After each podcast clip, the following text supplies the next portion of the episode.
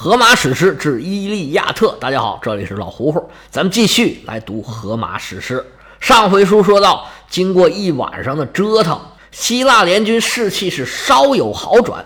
次日清晨，双方再次拉开阵势，准备一场鏖战。阿伽门农是身先士卒，希腊联军越战越勇，把特洛伊联军已经压到了城门边上。特洛伊人在城门前面。集结军队，组织反击。阿伽门农想要一鼓作气拿下特洛伊人，没想到啊，在战斗当中被对方刺伤了手臂，主帅受伤下场。特洛伊人是趁势反击，重新拿回了战场上的主动权。眼看着大好的局面，瞬间就被逆转了。奥德修斯着急了，他冲着狄俄莫德斯就一顿大喊呢。俩人一阵猛冲，杀了对方几员将，但是引起了赫克托尔的注意。赫克托尔带着手下冲着狄俄莫德斯这边就过来了。狄俄莫德斯也不含糊，两膀一叫千斤之力，自己手里这杆标枪啊，冲着赫克托尔的脑袋就扔过去了。眼看着赫克托尔面临着绝境。整个战场是一片惊呼啊！就见狄俄莫德斯这杆标枪啊，带着风，带着火，日冲着赫克托尔就飞过去了。赫克托尔听见恶风不善，再想躲可就来不及了。就听“嘡啷啷”一声巨响，这标枪正砸在赫克托尔脑袋上，赫克托尔咣当一下就倒在地上。躺在地上是一动不动，特洛伊人心里一下就凉了半截，心想：完喽，这主心骨没了。以狄俄莫德斯为首的希腊联军喜出望外啊，心里话说：行了，这就行了。这场战争啊，咱们是就此拿下了。所有的目光焦点都集中在赫克托尔身上。这战场啊，似乎有这么一瞬间，这时间都凝固了。希腊联军他正要欢呼的时候。就见赫克托尔啊，晃晃悠悠，晃晃悠悠，他站起来了。赫克托尔晃晃脑袋，擦了把脸，回了回神儿啊，啥事儿都没有。这回轮到欢呼的是特洛伊人，哇！主帅是险过剃头，但是安然无恙。这真是应了那句话了，说最美好的体验就是虚惊一场。赫克托尔能逃过这一劫，多亏阿波罗送给他这个头盔。这头盔用上等的青铜精工打造，一共有三层，每一层中间都有软垫儿这头盔是又轻又薄又结实，又符合这个人体工程原理，又能体现力学的设计，还需要有那么一丢丢的运气。迪俄莫德斯扔出来这标枪啊，是不偏不倚，正好砸中了这个盔的突出部分，就是从头顶到后脑勺凸起来这部分，就像房屋的屋脊一样。这地方是最厚最结实，生生把迪俄莫德斯扔出来的标枪给顶住了。饶是如此，赫克托尔也是吃惊不小啊，头部受到这么大的冲击，估计怎么也得有个轻微脑震荡吧。哥现在呀，就得去那三甲医院来个核磁共振，最起码把这上半身好好的扫描一下，看看有没有颅内出血啊，颅骨、颈椎有没有损伤。那时候当然没有这个。赫克托尔晃晃脑袋，活动活动四肢，哎，发现没什么大问题，跳上了战车，那眼神啊更加凶狠了。心里话说：看我怎么收拾你们！环视四周，看看自己的手下。把手里面的矛一举，勇士们跟我一起冲！迪欧莫德斯看见对手又站起来，了心里这个气呀，后悔的直拍大腿。嘿，你这头盔怎么那么结实啊？我这矛再往下一丢丢，你就完了。那也没办法，现在出手也没机会了，只好一边骂骂咧咧，一边啊，从刚才杀死这员将官的身上啊，往下拨这个铠甲。他这边正动手呢。所谓螳螂捕蝉，黄雀在后。狄俄莫德斯也有人盯上了，此人正是赫克托尔的弟弟，这场战争的元凶帕里斯王子。这帕里斯王子啊，单打独斗不怎么行，但是骑马射箭还是很有一套的，尤其是射箭。现在这个双方的战事非常焦灼，特洛伊联军啊奋勇杀敌，一个劲儿的往前顶；希腊联军是且战且退。退着退着，就快到伊洛斯的坟墓了。这射箭的人就像现在的狙击手一样，他得抓紧时间，赶紧占据有利的地形，好在关键时刻射出自己这致命的一箭。帕里斯王子早早的就在伊洛斯坟墓的石柱旁边，隐住身形，冷眼旁观战事的发展。刚才发生的一切，帕里斯都看在眼里。迪俄莫德斯的一举一动，他是尽收眼底。这迪俄莫德斯的突出表现，自然成了旁边这个狙击手最主要的一个目标。迪俄莫德斯在那忙活忙活，给人家剥盔甲的时候，帕里斯一看，嗯，可以了。你忙活你的，我就给你来这么一剑。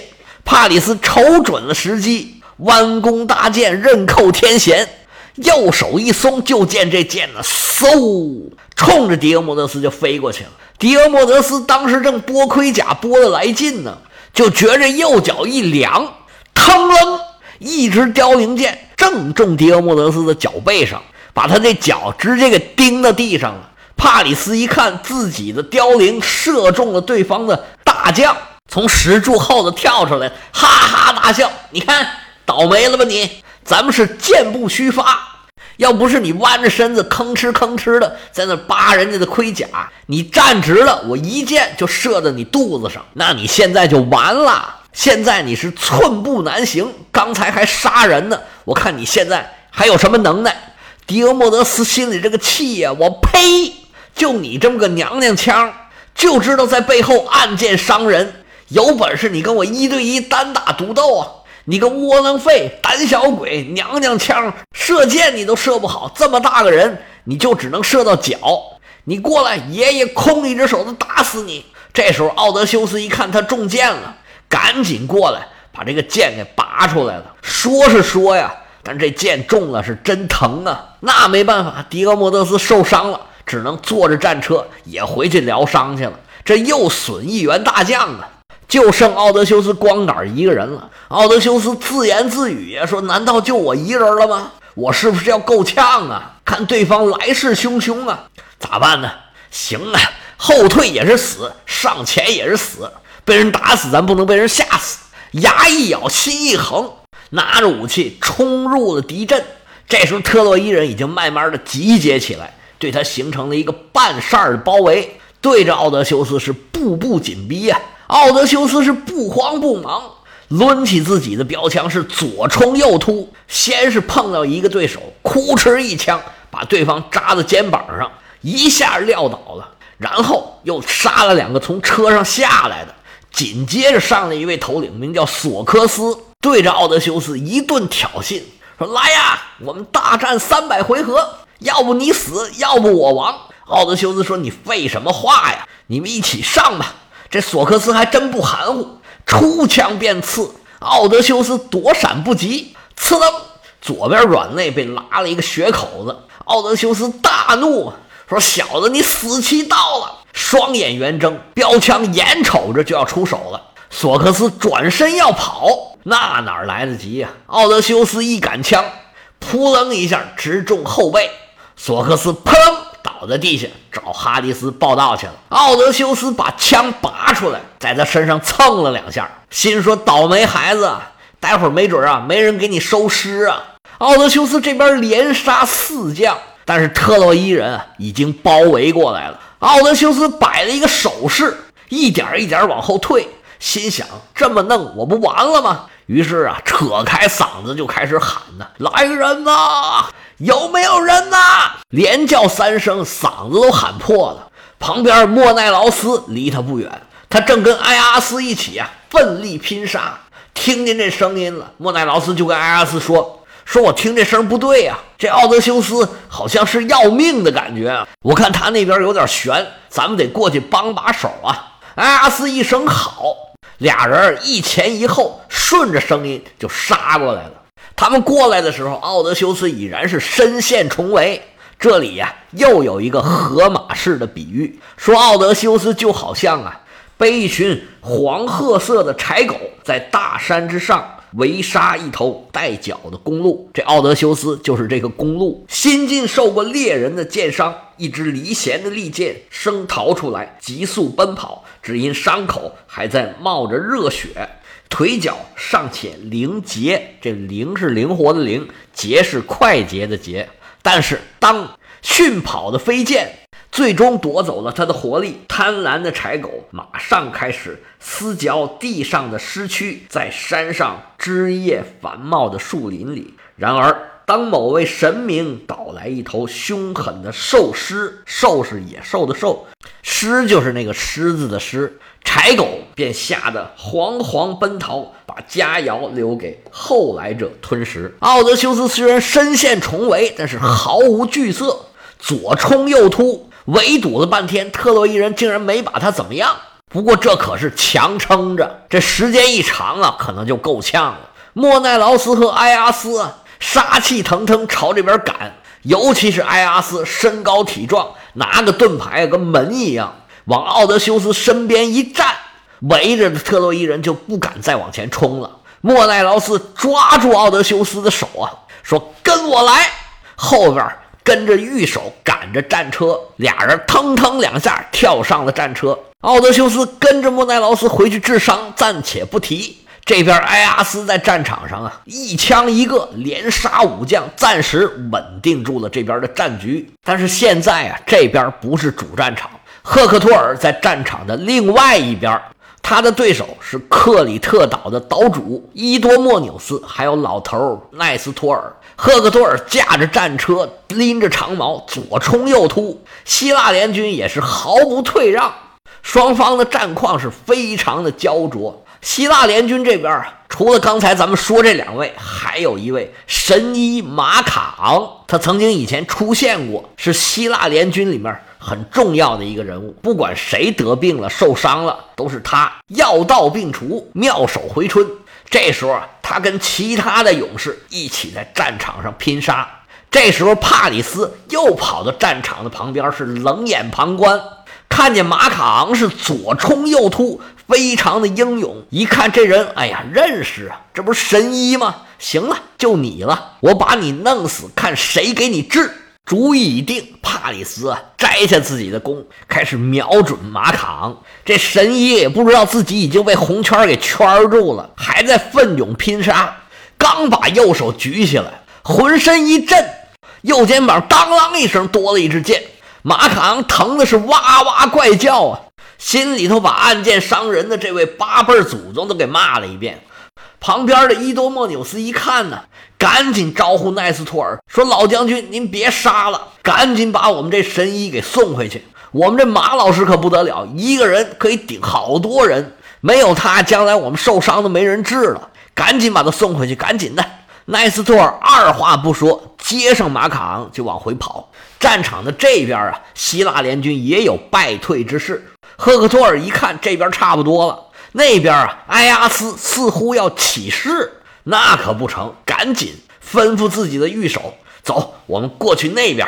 他的御手叫开伯里俄奈斯，答了一声是，扬鞭策马，朝着战场的另一边就过去了。这一路上人仰马翻呐。赫克托尔拿着枪，左一枪，右一枪，不多一时就来到了战场的另外一边。这边战况还是非常的焦灼，特洛伊人在总体上占着上风。但是呢，这埃阿斯走到哪儿啊，他们都躲着他。不过赫克托尔一来，这埃阿斯就有点心里没底了。虽然还是拿着武器左挡右杀，但是呢，已经逐渐的采取了守势，慢慢的往回退了。埃阿斯虽然还很不甘心，但是形势比人强啊！双拳难敌四手，好虎架不住群狼啊！现在能够且战且退，已经是很好的选择了。埃阿斯拿着一个巨大的盾牌遮挡住自己的身体，这盾牌上时不时有什么剑呐、矛啊就扔过来了。不过埃阿斯时不时的还往回跑几步，特洛伊人呢？也不敢接近他，就这么进两步退三步，进两步退三步，慢慢慢慢的，还是逐渐离希腊联军的大本营是越来越近。当时挖的壕沟和筑的城墙就近在眼前了。希腊联军是且战且退，埃阿斯这时候啊也挺狼狈的，对方的头枪哗哗就跟下雨似的。埃阿斯的盾牌虽然够大，但是啊也有点应接不暇了。这时候，希腊联军里面跳出一位勇士，名叫欧律皮罗斯，冲着埃阿斯大喊说：“没关系，我来帮你。”说着话，标枪出手，正中对方一员战将。一看把对方撂倒了，赶紧上去就剥对方的铠甲。帕里斯王子一看，这还能让你乱来？赶紧开弓射箭，正中欧律皮罗斯的大腿。欧律皮罗斯疼的是呲牙咧嘴啊！赶紧招呼自己的伙伴说：“快来帮我一把呀！”有人扶着他上了战车。临走之前，他还跟伙伴喊：“说埃阿斯不容易啊，大家帮他一把。”希腊人现在都聚集在埃阿斯的身边，组成密集阵型，稳扎稳打，一步一步的往后退。特洛伊联军虽然士气高涨，但是现在这个时候啊，也拿希腊人好像没有什么办法。战场上，特洛伊人是步步紧逼，希腊联军是且战且退，暂且不提。这镜头一转呢，就来到了希腊联军的大营里边，跟战场上喊杀震天这不一样。这大营里边全是哎呦哎呦的叫声。大家看看啊，这阿伽门农受伤了，狄俄莫德斯受伤了，奥德修斯受伤了，这马卡昂也受伤了。希腊联军呢是沿着海边扎营，营盘后边呢都是自己开过来的船。奥德修斯的船在最中间，那么最边上的一条船就是阿基里斯的船。这几天战场上啊，这人脑袋都打出狗脑袋来了。阿基里斯啊一直在这冷眼旁观，看着希腊联军战事不利啊。说不好听话，这阿基里斯啊有点幸灾乐祸。心里话说，阿伽门农，你看没有我你不行吧？不过呢，他毕竟还是希腊联军的一员，这队伍里面呀有很多他的好朋友。他这时候这心情还是很矛盾、很复杂的。外边打着仗啊，他站在自己这船上就在那儿看，一看这马车是一个一个送这么多伤员回来，这心里面就更别扭了。忽然间一看，哎，这奈斯托尔车上坐的是谁呀？好像受伤了似的，这可不好。于是他就开口。叫自己的伙伴帕特洛克罗斯，哎，小帕过来过来，看看那是谁？小帕说：“这车好像是奈斯托尔的车。”这老爷子须发皆白，正在赶车呢，也很好认呢。不过车上坐的是谁，好像看不太清楚。阿基里斯说：“这有点像马卡昂，你去看看是不是他。”帕特洛克罗斯说了一声“好”，抬腿就朝着奈斯托尔的营房走过去了。奈斯托尔车赶到了自己的营房。跳下马车，手下人接过马，给马刷洗印六就不提了。老头啊，打仗打了一身汗呢，在海边吹了吹风，凉快凉快。跟着自己就进房了。营房里迎接的是一位美女，叫赫卡莫，这是他的战利品。这书里面呢翻成战礼，应该就是俘虏里面呢比较漂亮的美女，安排在首领身边，除了干一些杂活之外啊。应该还要陪这个首领睡觉，其实就是奴隶了。这赫卡莫呀，看见老头回来了，赶紧把自己调的饮料给老头端上了一杯。奈斯托尔坐在高背椅子上，前面啊给他摆了一张桌子，桌子腿上啊还有珐琅做的支腿儿，桌子上放了一个铜做的篮子，里边有蒜。原文说这个蒜呢是下酒的佳品，这个想想可能还行吧。这篮子里面呢，还装着蜂蜜，还有呢，用大麦做的食品。这里特别要提的是一个奈斯托尔的杯子。原文说，这杯子啊，金钉铆连，有四个把手，每一个上面停栖着两只啄食的金鸽，就是鸽子，垫着双层的底座。满啄食，一般人要咬紧牙关，方能从桌面端起。但是奈斯托尔，哎，一只手轻轻松松就能给拿起来。奈斯托尔和马卡昂俩人坐下，有吃有喝，正聊着天呢。门口啊，帕特洛克罗斯来了。小帕一看，哎呦，果然是马卡昂。那行了，我看这一眼就得了，我回去交令了。奈斯托尔说：“别介，你等会儿再走，我有话要跟你说。要知道奈斯托尔跟小帕在聊些什么，我们下回啊接着说。”